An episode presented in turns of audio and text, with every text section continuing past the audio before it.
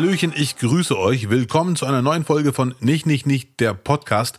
Hier spricht Abdel Karim. Ich hoffe, es geht euch gut. Ich hoffe, ihr habt den Winter einigermaßen geschafft. Es ist euch gelungen, die Winterjacke aus dem Keller hochzuholen oder runterzuholen, je nachdem, wo ihr wohnt. Wir haben ja, was viele gar nicht wissen, auch ganz viele Turtles, die diesen Podcast hören. Schöne Grüße, Michelangelo. Kawabanga. Hm? Huh? Und wir haben sehr über deine Fotos gefreut. Auch diese Folge leider noch ohne Lutz. Er ist immer noch nicht fit. Gute Besserung weiterhin. Ich hatte heute kurz mit ihm Kontakt. Oder zu ihm Kontakt. Deutsche Sprache ein bisschen schwierig, tut mir sehr leid. So. Ja. Es ist die letzten Tage viel passiert. Das muss man ja ganz klar sagen. Anders kann man das gar nicht ausdrücken. Will Smith zum Beispiel ist von der Oscar Academy zurückgetreten. Voller Reue Gut, er ist ein Schauspieler, aber ich äh, nehme ihm das ab. War auch eine sehr peinliche Aktion. Muss man nicht wieder jetzt aufdröseln. Er hat um Verzeihung gebeten, sich, also auch bei Chris Rock, sich entschuldigt beim Opfer äh, des Angriffs. Wahrscheinlich wird er in fünf bis zehn Jahren wieder Teil der Oscar Academy sein. Und dann werden alle aufstehen und Standing Ovations. Und Will Smith hat Reue gezeigt und er ist wieder da. Unser Lieblings-Will. Aber immerhin, Fehler eingesehen schaffen viele gar nicht. Deswegen hoffen wir mal auf eine bessere Zukunft. Vielleicht drehen ja Chris Rock und Will Smith demnächst einen Film. Heute habe ich äh, etwas sehr Interessantes gehört, mal wieder. Es gibt ja viele Menschen, die glauben wirklich von sieben bis acht Milliarden Menschen, die wir auf dem Planeten Erde gerade sind, sind 99 Prozent Schrott und schlecht und unvernünftig. Und das hört man immer wieder. Ich habe es jetzt ein paar Wochen nicht mehr gehört oder ein paar Monate, aber heute wieder. Da hat irgendeiner irgendeine nette Geschichte erzählt ja, ich habe heute gesehen, wie mir irgendwer oder ich weiß nicht gar nicht mehr was, aber es war so eine ähnliche Story im Sinne von Person X hat einer älteren Person die Tür aufgehalten und äh, mit Tütenschleppen geholfen. Und dann sagte die andere Person, ach, schön, dass es heute noch solche Menschen gibt. Wo ich mir denke, bleib doch mal ruhig jetzt. Also, ne, wir leben nicht in der besten Welt. Es gibt viele, viele Baustellen. Aber äh, dass es heute noch solche Menschen gibt. Das klingt so dann, danach, als würden alle anderen Menschen, alle älteren Leute äh, verprügeln, ihnen nicht helfen, nicht über, nicht die Tür aufmachen, nicht über die stark befahrene äh, Straße helfen, nicht die Tüten schleppen. Ich find's immer wieder ungewollt lustig, wenn ich diesen Satz höre, dass es heute noch solche Menschen gibt. Es gibt sie, es gibt sehr viele, die meisten von uns würden das machen. Und diese Menschen sorgen auch mal für gute Nachrichten. Till, mein Lieblingstechniker, hau doch mal irgendwas raus, passend zu meiner Stimme gerade. Die guten Nachrichten der Woche. Ja, es gibt gute Nachrichten, meine sehr verehrten Damen und Herren. Jawohl! Ab dem 1. Mai ist die Quarantäne nur noch freiwillig. Wenn man Corona hat, gibt es eine dringende Empfehlung, zu Hause zu bleiben in Quarantäne. Man muss aber nicht mehr. Jawohl! Woo. Man kann also auch als Corona-Infizierter ohne Maske in den Supermarkt, wenn man dieser dringenden Empfehlung nicht folgen will. Jawohl, es geht voran. Ich hoffe, ihr merkt, dass ich das nicht ganz ernst meine. Ich muss das nicht entscheiden. Ich finde die Entscheidung sehr gewagt. Ich hätte ja Corona, wie gesagt. Gut, wenn man Corona ohne Symptome hat, ist es gefährlich, weil dann merkt man wahrscheinlich oder oft gar nicht, dass man Corona hat. Ich hatte Symptome, ich war zwei, drei Tage lang äh, platt, deswegen hätte ich auch gar nicht in den Supermarkt gehen können ohne ohne Maske oder generell irgendwie. Wenn ich jetzt äh, selbst wenn es diese Quarantänepflicht gar nicht gegeben hätte, wäre ich mindestens drei Tage im Bett geblieben. Aber Lauterbach appelliert an die Eigenverantwortung. Kann klappen, muss nicht klappen. Ich hoffe ganz stark, dass die die aller aller allermeisten Menschen, die Corona haben, bekommen werden, dann einfach mal sagen, so, ich bleib zu Hause. Und wenn ich schon raus muss, weil kein anderer Mensch mir hilft und ich in den Supermarkt muss, dann trage ich Maske. Also, und man darf auch den Teufel nicht an die Wand malen. Sehr, sehr viele Menschen tragen immer noch Maske, obwohl es hier und da Maskenpflicht gar nicht mehr gibt. Also, vielleicht ist das die große Chance für die Eigenverantwortung, sich zu bewähren. Ich bleib optimistisch, finde es aber trotzdem, wie gesagt, sehr gewagt. Ich, also ich bin sehr gespannt, wie das läuft ob jetzt die infizierten Zahlen ab dem 1. Mai explodieren, wenn alle Menschen, die eigentlich in Quarantäne wären, draußen rumhängen oder ein Großteil der Menschen, oder ob die Eigenverantwortung sich durchsetzt und die Menschen sagen, so, ich gucke jetzt 34 Serien, da hat sich ja was angestaut, die werde ich jetzt durchboxen. Und Karl Lauterbach muss man sagen, mh, hm, das Image ist ein bisschen äh, angekratzt, um es mal dezent zu formulieren. Äh, vielleicht gibt es demnächst irgendeine Serie auf Netflix. Der große Fall des Karl L. Ne? Aber man sieht bei Karl Lauterbach sehr gut, es ist ein Riesenunterschied, ob man von der Seitenlinie aus im Positiven gemeint nerven kann, warnen kann als Experte, das ist falsch, das muss so gemacht werden, da, hier müsst ihr nachhelfen, was soll denn das und das ist wichtig, das müsst ihr beachten. Oder ob man auf dem Spielfeld steht und die Tore schießen muss. Und äh, er als Gesundheitsminister gerade merkt selber, Realpolitik, er wusste wahrscheinlich schon selber, aber Leute, die ihn gut finden, äh, man muss halt einsehen, Realpolitik ist nicht ohne, es ist ein ständiges Abwägen, Argumentieren, hin und her. Ja, die vulnerablen Gruppen, hart formuliert muss man fast schon sagen, fallen hinten weg, leider. Aber die entscheidende Frage ist, ab wann kann man sagen, für diese kleine Gruppe, um die zu schützen, muss diese Riesengruppe jetzt in Anführungszeichen sich einschränken, Anführungszeichen, sich einschränken in ihrer äh, Freiheit. Das ist eine sehr, sehr, sehr große Frage, die ich zum Glück nicht entscheiden muss. Und es ist ja so, dass mit der Impfung, mit den verschiedenen Wellen, mit der harmlosen Variante, mit dem Verlauf, diese Riesengruppe immer größer wird, immer größer wird und die vulnerable Gruppe, da muss man halt abwägen. Lohnt sich das? Kann man jetzt ein ganz billiges Beispiel, kann man jetzt, um eine Person zu schützen, 500 Personen einschränken. Ja. Diese 500 Personen waren vor einem Jahr nur 200 Personen. Aber durch die Impfung, durch die Wirkung der Impfung, die ja auf jeden Fall wirkt, nicht perfekt, nicht 100 Prozent. Deswegen hoffe ich insgeheim, dass irgendwann mal eine Impfung kommt, die besser hilft. Aber dieses Abwägen muss passieren und das ist eine riesen, riesen Aufgabe. Natürlich, in der Theorie bin ich ganz klar dafür, alle Menschen zu schützen. Aber das wird nicht gehen, leider. Das wird leider nicht gehen. Und da hoffe ich ganz stark, dass ganz viele Menschen Ideen in den Raum werfen und dass man irgendwie einen perfekten Weg findet. Da gibt es ganz viele Gruppen, vulnerable, was für ein schönes und schwieriges Wort gleichzeitig, vulnerable Gruppen. Oder äh, dazu zählen ja ganz viele. Kranke Menschen, vorerkrankte Menschen, äh, alte Menschen, es gibt auch Schattenfamilien, das war mir sogar nicht klar. Menschen, die seit zwei Jahren gar nicht mehr stattfinden in der Öffentlichkeit, weil die massiv gefährdet sind. Es gibt Menschen, die können sich gar nicht impfen lassen, dürfen sie nicht. Also eine riesen, riesen Herausforderung. Ich hoffe, Herr Karl Lauterbach und seine Gang werden das lösen. Immerhin sieht man ja ganz viel Kritik, ganz viel, äh, ganz viele Meinungen. Und dann ist es die große Herausforderung, daraus einen vertretbaren Lösungsweg zu finden. Zu schmieden, möchte ich schon fast sagen was die Luxusprobleme angeht, die es ja auch gibt, da bin ich dann wieder schon ein bisschen genervt, ehrlich gesagt, hm, im Rahmen meiner Möglichkeiten. Dieses ganze, so, die Maskenpflicht gilt nicht mehr, aber ich trage die Maske weiter, denn ich bin Prinz Eisenherz, ich bin der Vorzeigemensch, ja. Kann man machen, das stört mich überhaupt nicht, aber nicht auf Leute zeigen, die die Maske nicht tragen. Also, wenn es eine Maskenpflicht gibt, und Personen halten sich nicht dran, dann kann man natürlich sagen, hör mal zu, wir haben hier eine Pflicht, die Gesellschaft hat sich entschieden, es gibt eine Pflicht, tragt die Maske. Wenn aber die Entscheider sagen, so Leute, die Maskenpflicht gibt es nicht mehr, dann steht es uns nicht zu, draußen irgendwelche Menschen anzupöbeln oder bloßzustellen, die die Maske nicht tragen. Weil die ganz klar sagen, hör mal zu, die Regel gibt's nicht, also trage ich auch keine. Muss ich ja nicht. Also generell würde ich Menschen nicht anpöbeln, auch wenn sie gegen eine Pflicht verstoßen. Wenn überhaupt, würde ich sie darauf ansprechen. Auch das habe ich nicht gemacht, weil man nie weiß, warum jemand eine Maske nicht trägt. Anderes Thema. Aber wenn ein Mensch nicht gegen Gesetze verstoßt oder gegen Regeln verstößt, die es gerade gibt, dann steht es anderen nicht zu, diese Person bloßzustellen. So, ich bin, ich bin ein besserer Mensch als du, weil ich tra trage die Maske weiter. Oder mal kurz formuliert, einfach gegenseitig in Ruhe lassen. Du willst die Maske tragen, trag sie. Du willst die Maske nicht tragen, wo man sie nicht mehr tragen muss, trag sie nicht. Und das Wichtigste natürlich, jeder sollte überlegen, was ist das Beste? Was kann ich jetzt machen, um Personen nicht zu gefährden? Das steht über allem. Aber es geht jetzt nicht darum, dass wir auf uns gegenseitig zeigen und sagen, hör mal zu. Guck mal da hinten, Mensch des Jahres. Und das da ist Vater Teresa.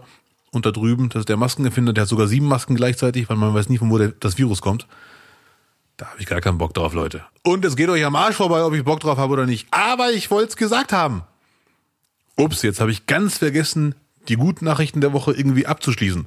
Till, falls du irgendeinen Anspieler hast. Das waren die guten Nachrichten der Woche. Die vielleicht gar nicht so gut waren, dass wir die Zukunft zeigen. Wir schauen mal. Ja, für mich leider die tragischste Nachricht. Hätte ich nie für möglich gehalten. Aber gut, ich bin auch Laie, dass der Krieg Putins so lange dauert. Das ist wirklich krass. Und jetzt gab es sogar die ersten öffentlich gewordenen Kriegsverbrechen. Ich nenne sie Kriegsverbrechen, obwohl es jetzt gerade die Debatte gibt, darf man das so nennen oder nicht. So muss man mutmaßliche Kriegsverbrechen sagen oder nicht. Wer die Bilder gesehen hat oder von den äh, Nachrichten gelesen hat, die Schlagzeilen gelesen hat, weiß, es gab schlimme Kriegsverbrechen. Übrigens äh, halte ich persönlich nichts davon, Bilder von getöteten Zivilisten zu zeigen. Schon gar nicht unverpixelt ich sehe den Mehrwert auch gar nicht da drin. Also als ob jetzt irgendjemand gedacht hätte, Putin will in der Ukraine McDonalds-Filialen eröffnen. Ne, also ne, wer die Nachrichten guckt und liest und zuhört, was die Menschen sagen, ohne dass sie Bilder von Zivilisten zeigen, die erschossen wurden, getötet wurden, der weiß, dass da gerade ein ganz schlimmer Krieg abläuft, wo ganz, ganz, ganz viele unschuldige Menschen getötet werden. Da muss man nicht erst noch Bilder zeigen von äh, toten Menschen. Oh, oh, scheint wohl zu stimmen. Guck mal da, da, da liegen vier, vier Leichen. Da sind vier getötete Menschen. Der Putin ist da wohl doch einmarschiert. Also ich dachte, das ist fake. Scheint zu stimmen. Das muss ich aber direkt teilen. Schaut doch mal hier. Oh, schrecklich, oder? Kann man auch anders sehen. Ich persönlich halte überhaupt nichts davon.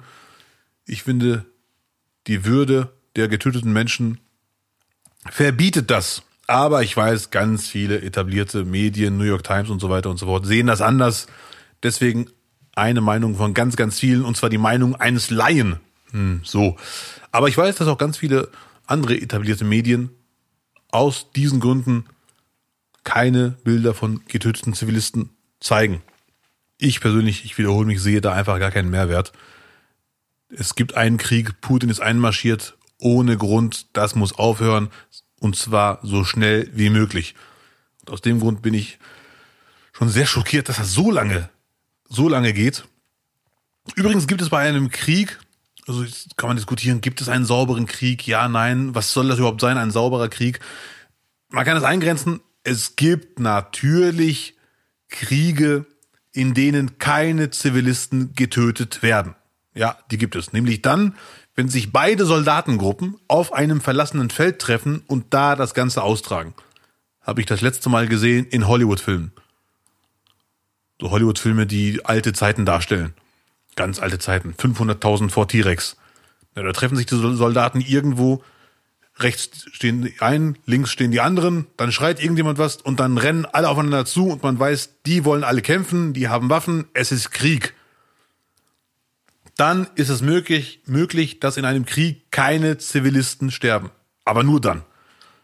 Aber in der Zeit, in der wir leben, wenn Menschen Krieg haben und irgendeiner marschiert in ein Land ein, in eine Stadt ein, dann gibt es immer mindestens Kollateralschäden, mindestens, was für ein schönes Wort, ähm, und auch sehr, sehr oft Kriegsverbrechen. Der Krieg ist leider perfekt dafür geschaffen, dass Menschen abstumpfen, animalisch werden, durchdrehen, ausrasten. Und es gibt keinen Krieg, in dem keine Zivilisten sterben. Ich vermute sogar, dass der Erfolg eines Krieges stark davon abhängt, dass auch Zivilisten sterben. Dass man sich sagt, so sind jetzt so viele Zivilisten gestorben, wir müssen jetzt mal langsam einlenken. Das geht so nicht weiter. Also wenn jetzt äh, Soldaten sich auf einem verlassenen Feld treffen und sterben da, dann könnte man sagen, gut, ist halt das Risiko, die wollten das. Die treffen sich da und Kämpfer dafür ausgebildet, haben Waffen, können sich wehren. Ist halt das Risiko bei einem Krieg, dass der Soldat erschossen wird. Aber wenn auch Zivilisten sterben, dann ist irgendwann die Drucksituation so groß, dass die eine Partei sagt so, wir haben viel zu viele Verluste, unschuldige Menschen, Frauen, Kinder, alte Leute, männliche Nichtsoldaten. Äh, es gibt auch Frauensoldaten, ich weiß. Aber in der Regel ist ja die große, große Masse sind immer noch männliche Soldaten. Solltet ihr Zahlen haben, die das widerlegen, gerne her damit. Also auf jeden Fall ist das Massaker, ich nenne es mal Massaker, in der Ukraine, was gerade durch die Medien geht, menschenverachtend und schockierend, aber leider Gottes keine Überraschung. Ich bin der Meinung, das passiert in jedem Krieg. Es gehört leider dazu. Deswegen, gerade deswegen muss dieser verdammte Krieg endlich so schnell wie möglich aufhören. Und ich äh, wundere mich sehr, dass das so lange dauert, dass nicht irgendeiner Putin zur Seite nimmt und sagt, hör mal zu, du bist der Boss, es reicht. Wir haben es verstanden. Oder dass die ganzen anderen Regierungschefs und Chefinnen, dass die es nicht schaffen, ihn zu überzeugen, also Putin zu überzeugen, dass er mal langsam. Es gab ja hier und da schon Erfolge. Kiew verlassen habe ich vor kurzem gelesen, aber der Krieg hält noch an. Und ich hoffe sehr stark, da, da bin ich sehr froh darüber, dass man diese Kriegsverbrechen jetzt wirklich thematisiert. Vielleicht erreichen wir ja durch diesen Krieg eine Zeit, in der Kriegsverbrechen ganz klar angesprochen werden, weil das geht nicht. Auch wenn es dazugehört, es darf einfach nicht passieren. Ich bin mittlerweile gar nicht mehr optimistisch. Ich halte da alles für möglich. Ich bin sehr gespannt, ob es irgendeiner schafft, dass Putin sich gesichtswahrend zurückzieht. Und äh, nicht, dass ihr denkt, äh, mich juckt's, ob er gesichtswahrend sich zurückzieht, aber ich vermute, das ist der einzige Weg, dass er sich zurückzieht. Dass er irgendwie pseudomäßig als äh, der Gute oder der Gewinner aus der Nummer rauskommt. Aber alle wissen, er ist der große Verlierer. Das ist, das ist Fakt. So, Leute, ich komme langsam zum Ende. Es ist viel, viel, viel passiert, aber der Krieg überschattet alles. Es gab sogar eine Schlagzeile, die, ich, äh, die mich schon überrascht hat. Das Thema hatte ich schon längst verdrängt. Aber Gil Ofarim, ich weiß gar nicht, ob ich den Namen richtig ausspreche, Gil Ofarim, der verschollene Bruder der, der Gebrüder Grimm, ist äh, angezeigt worden wegen Verleumdung. Ich gebe zu, Gebrüder Grimm hat schon was von Vorverurteilung. Noch weiß ja keiner, wie es wirklich war. Aber das Interessante ist natürlich, dass man jetzt definitiv, also ich, äh, zur Einordnung, Gilo Farim vor Monaten hat behauptet, bei einem Hotel in Leipzig durfte er nicht rein, also wurde er beleidigt wegen seinem Davidsstern, wegen einer Kette, die er getragen haben soll. Und da hat man ihm wohl gesagt, nimm die Kette ab, dann wirst du auch bedient, sinngemäß, oder dann, dann kommst du auch in der Reihe. Und das hat er öffentlich gemacht. Von Anfang an hat das Hotel, also erstmal sagte das Hotel, wir warten mal, dann hat man sich davon distanziert und sagt, nee, das kann so nicht gewesen sein. Unser Mitarbeiter Herr W. hat das nicht gemacht. Dann gab es mal so einen ganz großen Hype um die Nachrichten. Ganz, ganz viele Menschen, auch ganz viele Leute in wichtigen Positionen mit großer Reichweite, meinungsbildende äh, Menschen, haben sofort gesagt, das geht so nicht, das muss Konsequenzen haben, der Hotelbesitzer muss rausfliegen, es reicht, das war Antisemitismus, ohne abzuwarten, was die Person dazu sagt, die beschuldigte Person ging also ratzfatz. Und jetzt wurde das Verfahren eingestellt gegen Herrn W., weil alle verfügbaren Beweise dafür sprechen, dass es, es nicht so war. Aber wir warten ab. Es gibt jetzt die Verhandlung. Nur ich finde es lustig, wenn man eine Sekunde nach dem Vorfall direkt sagt, Antisemitismus, der muss da gekündigt werden, schmeißt ihn raus, wir müssen ein Zeichen setzen. Aber dieselben Personen jetzt, wo man wirklich sehr viele Einzelheiten weiß, zur Anklage Gil Ofarim wegen Verleumdung sagt, nee, da warte ich erstmal ab. Dazu sage ich jetzt nichts. Nee, nee, nee. Also eine Sekunde nach dem Vorfall war es für mich ganz klar Antisemitismus und er muss rausfliegen, er muss den Job verlieren und das Hotel muss boykottiert werden.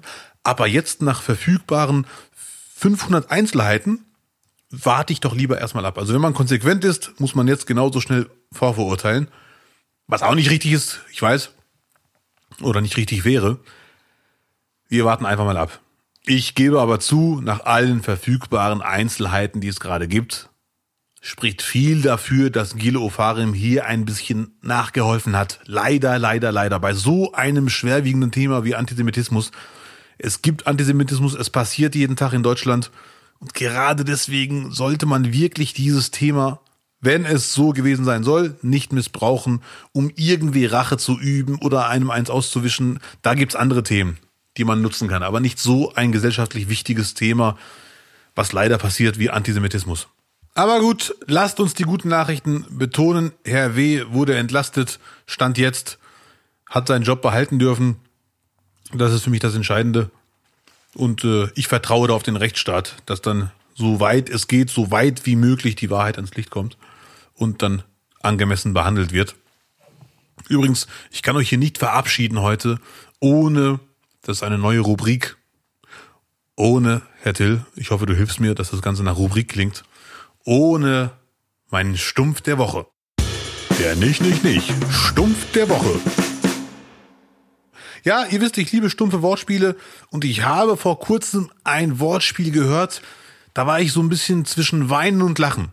Da war ich jetzt unsicher. Soll ich jetzt weinen, lachen? Ich habe beides gemacht. So. das war einfach grandios. Ich war in einem türkischen, schwieriges Wort, Restaurant und nebenan saß ein Junge, der wollte Essen bestellen und fragte den türkischen Kellner, entschuldigen Sie bitte, haben Sie hier auch Tavuk Bro? Was ist diese Tavuk Bro? fragt der Kellner. Was ist diese ja? Der hat besser Deutsch geredet, aber ich versuche jetzt Klischees zu erfüllen. Ja, ich frage nur, ob Sie Tavuk Bro haben. Ja, was ist diese Tavuk Bro, ja? Und dann sagt er, ja, weil Sie haben hier stehen auf der Speisekarte Tavuk Sis. Da wollte ich fragen, ob Sie auch Tavuk Bro haben. das ist schon, muss man sagen, sehr schmerzfrei. Das ist wirklich sehr, sehr schmerzfrei, aber ich fand es auch sehr, sehr, sehr lustig. Kann aber verstehen, wenn Menschen sagen, so, ich muss jetzt wegklicken, das reicht mir. Es gibt Grenzen. Ich äh, bedanke mich bei allen, die dabei waren heute. Wünsche euch eine schöne Restwoche. Übrigens, vor ein paar Tagen gab es die LOL-Premiere dritte Staffel. Ab dem 14. April geht's los auf Prime. Könnt ihr euch das reinziehen. Es war eine sehr interessante äh, Premiere. Ich durfte endlich mit Olaf Schubert und Christoph Maria Herbst im Kino sitzen und viele, viele andere waren auch da. Und äh, wir haben uns zwei Folgen reingezogen. Muss ich sagen, es war äh, schmerzhaft im Positiven. Im positiven Sinn schmerzhaft, weil da hat man gemerkt, wir hatten Spaß, ohne es zeigen zu dürfen. Und ab dem 14. April auf Prime könnt ihr das alle sehen. LOL, die dritte Staffel. Ich wünsche euch eine schöne Restwoche. Ähm, bleibt entspannt, passt auf euch auf, bleibt zuversichtlich und haut rein. Thank you. Nicht, nicht, nicht.